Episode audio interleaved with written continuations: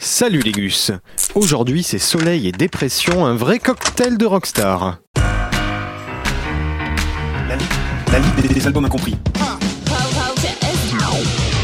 Bon, les gugus, on va pas parler des Beach Boys, ni de Brian Wilson, parce que certaines mauvaises langues trouvent que ces sujets sont évoqués, disons, de façon récurrente.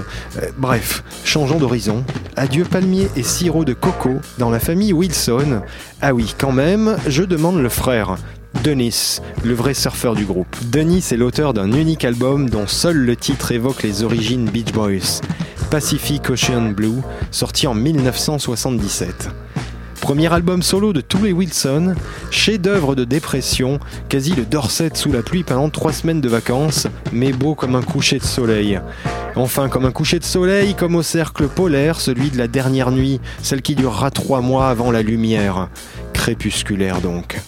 Parlant de lumière, Denis a quelques hauts faits d'armes à son actif. Notamment, on pourrait lui reprocher un certain aveuglement en ce qui concerne le choix de ses amis, car le Gus fraternisait avec Charles Manson. Oui, oui, le Charles Manson qui l'hébergeait, blanchissait, nourrissait et dépannait en substances addictives.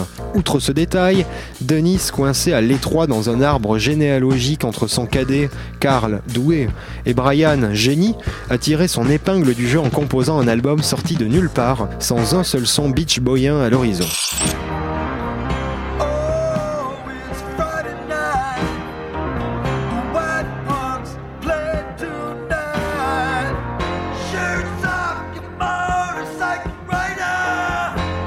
Cet album est sorti en 77, mais est le fruit de compositions s'étalant sur 7 ans, pour finalement arriver à s'émanciper. Pour faire une analogie, je dirais que c'est la version transposée aux Beach Boys de ce qu'a été l'album solo de George Harrison après les Beatles. Après une très longue période de gestation, l'accouchement d'une multitude de titres tournés et retournés maintes fois, mais pendant longtemps mis en veille dans les coulisses d'un groupe historique.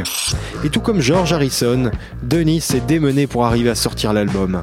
7 ans de composition et un processus qui s'est achevé grâce à un home studio, loin des impressionnants Brothers Studios des Beach Boys, hantés par le génie de Brian. Cet album a eu une vie aussi triste que celle de Dennis. Le succès ne fut pas au rendez-vous, loin de là, et l'album resta indisponible sans réédition pendant de très longues années pour sortir des limbes grâce à Internet il y a peu de temps. Épopée dense, souvent posée, menée par la voix d'un Denis écorché par les cigarettes, la cocaïne et l'alcool, voix rocailleuse mais au grain soul. L'album est rock autant que pop, profond autant que mélodieux. Il sent aussi l'aube du renouveau du genre rock, laissant derrière lui quelques habitudes 70s, j'ai dit quelques, il reste très ancré dans son époque, autant qu'un Fleetwood Mac, mais bien plus intemporel. Comme son groupe de frangins d'ailleurs, et nous fait voyager vers des profondeurs rappelant le rock d'Harry Nilsson, les pianos d'Elton John ou les moments planants de Led Zepp. Mais tout ça, toujours avec tristesse et beaucoup de calme, presque de sagesse, ce qui est à l'opposé de la vie de Dennis Wilson. Autre ironie du sort pour le seul Beach Boys qui était vraiment un surfeur, il nous fait plus voyager dans l'Alaska que sur les plages de Californie. Cet album sent la solitude. D'ailleurs, on y voit dessus seul le visage de Dennis Wilson, rien d'autre. Planté là et au-dessus de lui son nom de famille en énorme, pesant comme le poids de sa malédiction et son prénom en tout petit, presque illisible.